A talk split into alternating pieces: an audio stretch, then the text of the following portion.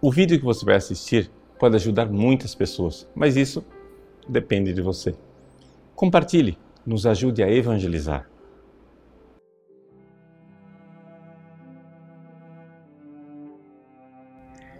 Em nome do Pai, e do Filho, e do Espírito Santo. Amém. Meus queridos irmãos, minhas queridas irmãs, no Evangelho de hoje, Jesus é, vê um diálogo, na verdade, uma discussão entre os seus discípulos para saber quem deles seria o maior. Ou seja, a grande tentação que o demônio apresenta a todos nós que somos seguidores de Cristo, a tentação da vanglória. Vejam, é claro, é evidente que Deus propõe para nós uma glória. Nós temos essa tendência para a vanglória exatamente porque nós fomos feitos para a glória, para a glória do céu. Não é? O Evangelho acaba de narrar o episódio da transfiguração. Jesus subiu no Tabor e mostrou a sua glória para os seus discípulos. E ele fez isso para alguns discípulos escolhidos, Pedro, Tiago e João. Ora, aqueles discípulos escolhidos que viram a glória de Cristo agora transformam esse dom, essa dádiva de Jesus numa tentação. Na verdade, o, demônio se aproveita disso tudo para tentá-los. Né? Tá vendo? Vocês viram a glória dele lá no, no Tabor? Vocês viram a glória dele é, curando o menino epilético, expulsando o demônio dele? Muito bem. Queiram agora ser os primeiros quando ele vier na sua glória. Isso é uma coisa que acontece na nossa vida espiritual sempre, é quase que a regra. Quando você é, começa uma vida espiritual e começa a debelar, a derrotar aqueles pecados mais rudes, como por exemplo, pessoas que têm a dificuldade com a gula, dificuldade com a luxúria, dificuldade com a avareza, pessoas que vão domando aos poucos né, o seu irascível, aquela, aquela coisa de desejo de vingança, as pessoas vão domando essas coisas mais rudes começam a olhar para si mesmas e veem que estão ficando virtuosas e então abre aquela cauda de pavão, né, para eh, se achar muito santo. Nós temos que tomar muito cuidado com isso. Os discípulos, mais uma vez, estão com Jesus, estão vendo os milagres que ele faz, mas Jesus está querendo ensinar a eles uma coisa é, que eles ainda não perceberam.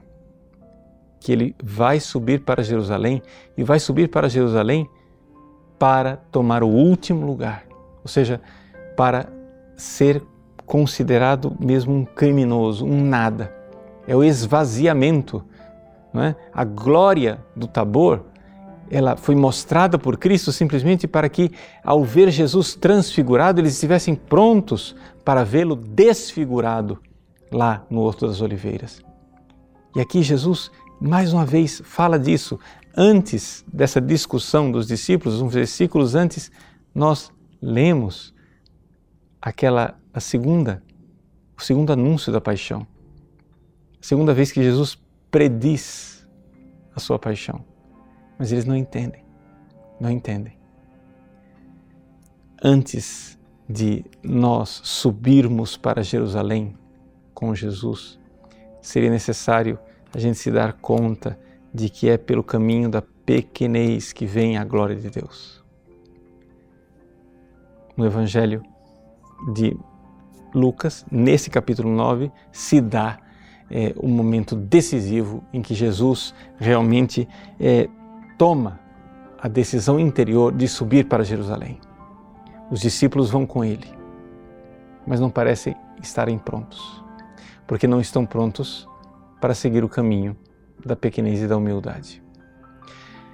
Para ensinar isso, então, Jesus ensina a servir os pequeninos. Ele chama a criança e diz: Olha, vocês devem servir é, crianças assim, menosprezadas pela sociedade, essas pessoas que não são nada. Servindo a eles, se vocês servirem essas pessoas por amor a mim, vocês vão estar crescendo nesse caminho. Aí sim, ou seja, o caminho para a glória de Deus é um caminho para baixo, é o caminho do rebaixamento. Porque é exatamente esse o caminho que Jesus seguiu. Jesus, diz o segundo capítulo da carta aos Filipenses, embora fosse igual a Deus, não se apegou àquela glória lá do céu, mas ele se esvaziou, ekenosen, não é akenosis, ele se esvaziou e se fez servo, e servo obediente. É este o caminho, este é o caminho de Deus para nós. E portanto, o que Jesus está nos ensinando nesse Evangelho é a imitação de Cristo. Imitar a Cristo. Se queremos a glória do céu, o caminho é a cruz. A cruz não é a exceção, é a regra. Rebaixemos-nos e no serviço humilde dos pequeninos encontremos o Cristo. Isso nos levará para a glória do céu. Deus abençoe você. Em nome do Pai, do Filho e do Espírito Santo. Amém. Gostou do nosso conteúdo? Pois bem, o nosso site faz questão de ser um eco da doutrina católica, do magistério de sempre. Muitas pessoas escrevem para nós diariamente dizendo que mudaram de vida, dando seus testemunhos. Quem sabe uma dessas pessoas que está esperando para mudar de vida é um amigo seu.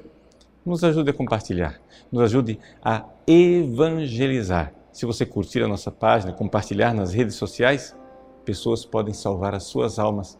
Deus usa instrumentos tão simples para transformar os corações. Que Deus abençoe você.